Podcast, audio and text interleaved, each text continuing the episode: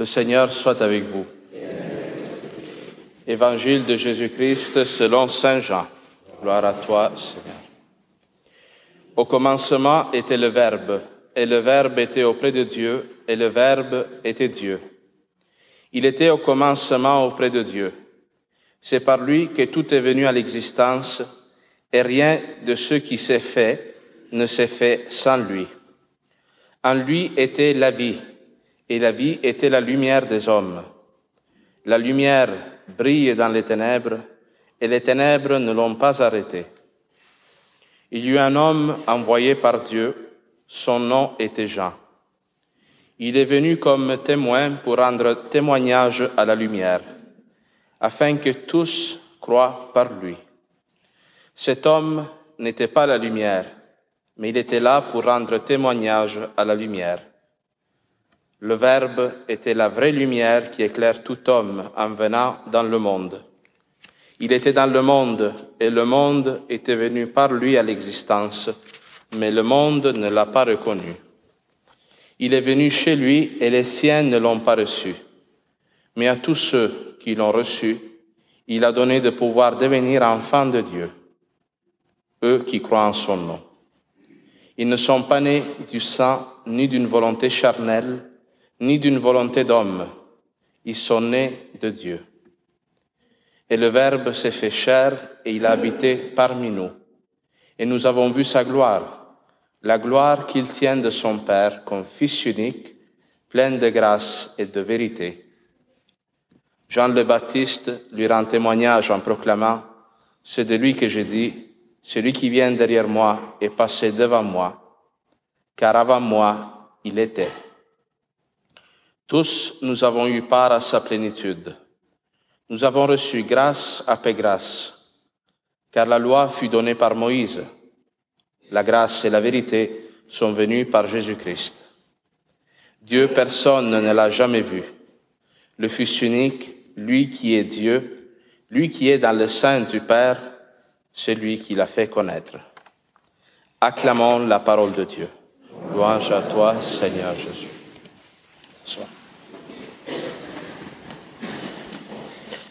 Aujourd'hui, il y a un passage dans la deuxième lecture de la lettre aux Hébreux que moi je trouve très touchant.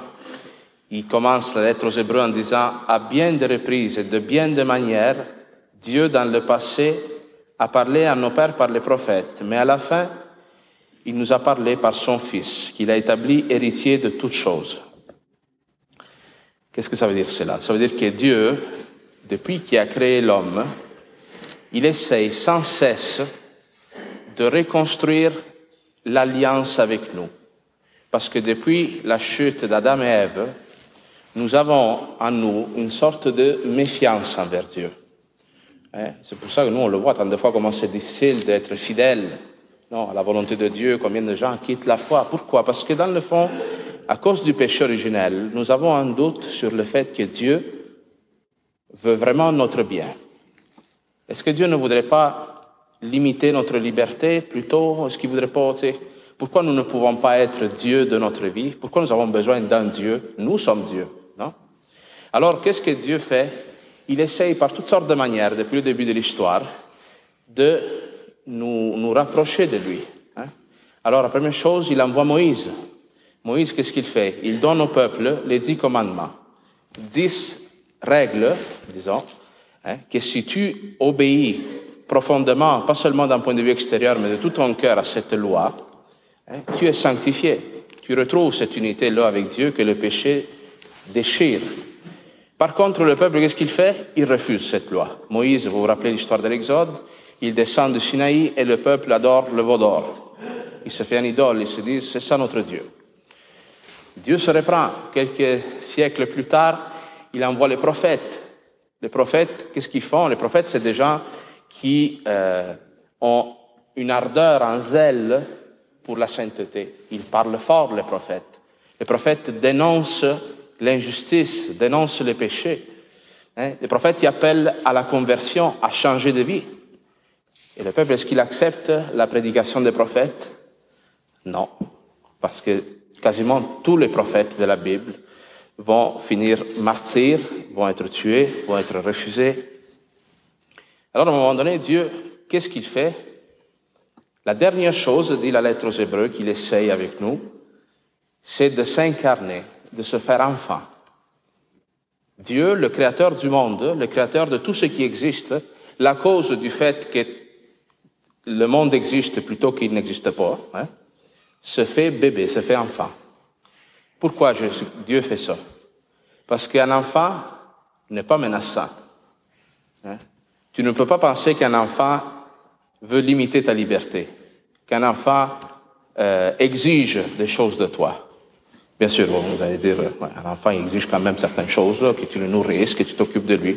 Mais justement, un enfant demande avant tout à être aimé. Et ça, c'est ce que Dieu nous demande à nous. Il te dit, en se présentant comme un enfant, il te dit, aime, aime-moi. Prends-moi dans tes bras. Prends-moi dans ta vie. Mais non pas parce que Dieu a besoin de ça. C'est parce que lui, il a tout à nous donner. Il a apporté cette lumière nouvelle dans notre vie. Vous l'avez écouté dans l'Évangile et aussi dans les lectures de la messe de la nuit hier. Il y a toujours cette insistance à Noël euh, de cet affrontement entre les ténèbres et la lumière. Qu'est-ce qu'il vient faire Jésus-Christ dans le monde? Il vient apporter la lumière. Et apporter la lumière, ça veut dire nous recréer, faire un nouvel acte de création. Parce que c'est quoi la première chose que Dieu fait dans la Genèse quand il crée le monde?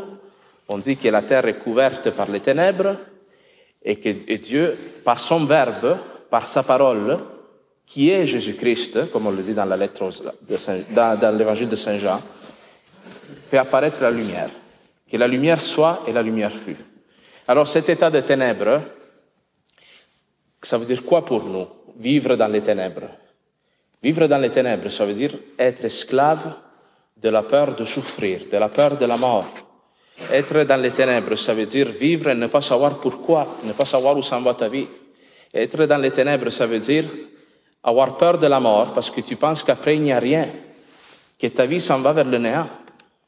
Alors, Dieu ne peut pas accepter que l'homme vive cette situation-là, esclave de soi-même, esclave de son égoïsme, et envoie son Fils, Jésus-Christ, dans le monde pour triompher de ces ténèbres et nous recréer comme il a créé le monde. Continuer cette œuvre-là de reconstruction du monde, mais en nous, et ça est la cause de notre joie. Pourquoi Noël, hein, on ne peut pas être triste, on dit, la magie de Noël, il y a toute une ambiance. Quelle est la cause de cette joie hein, À un moment donné, on est joyeux, on ne sait même pas pourquoi.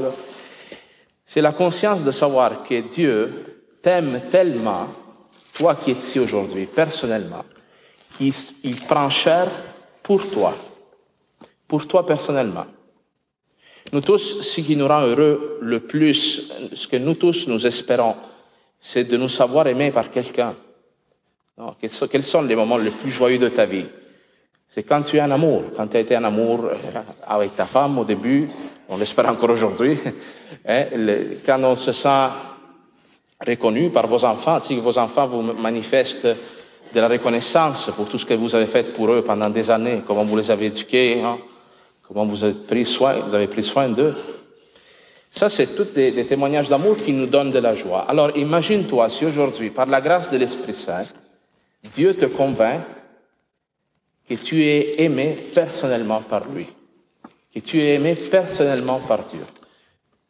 Si l'Esprit Saint te convainc dans ton cœur de ça, pourquoi je dis l'Esprit Saint? Parce que nous, on peut le savoir rationnellement, mais la foi n'est pas une, euh, une philosophie. C'est une expérience à vivre. Si dans ton cœur, tu accueilles aujourd'hui cette lumière de Jésus-Christ, tu vains la mort. Tu vains la peur de la mort, la peur de la souffrance. Et là, il y a une lumière qui brille et tu peux faire comme les gens de la première lecture, qu'ils marchent, cheminent hein, sur les montagnes, comme ils sont beaux sur les montagnes, les pas du messager qui annonce la paix. Il annonce la paix, la paix de Jésus-Christ. Le Seigneur se présente comme prince de la paix. Alors, aujourd'hui, on regarde l'Ukraine, on regarde le Yémen, on regarde plein de pays en Afrique. On dit prince de la paix. Quelle paix vient apporter Jésus-Christ? Une paix qui n'est pas la résolution des problèmes. Ça, c'est certain. C'est une paix qui est la plénitude dans ton cœur, le shalom, le sens euh, vrai du mot shalom en hébreu. Ça veut dire pas la paix, la paix des vacances, mais l'accomplissement, un sens de plénitude dans ton cœur. Tu te sens satisfait, tu te sens heureux de ta vie. Tu sens qu'il te manque rien parce que Dieu est avec toi. Hein. Dieu le Tout-Puissant s'incarne pour toi. Alors, euh, prenons du temps aujourd'hui, peut-être pour faire une prière devant la crèche, de contempler la crèche, de, parce qu'ultimement, Noël, c'est ça, c'est accueillir cet enfant, le prendre chez toi. Tu Marie, elle dépose l'enfant dans la crèche. C'est spécial de, penser comment cet enfant-là est enveloppé de l'ange hein, et il est déposé dans la crèche. Ce geste anticipe déjà le fait qu'il soit déposé au tombeau, parce que Jésus-Christ, à la fin de sa vie, est enveloppé de bandelettes hein, et déposé dans le cercueil. Alors sa naissance annonce, annonce déjà sa résurrection. Alors Noël nous lance déjà vers l'événement central de la vie chrétienne qui est la Pâque, la Pâque que nous célébrons dans l'Eucharistie.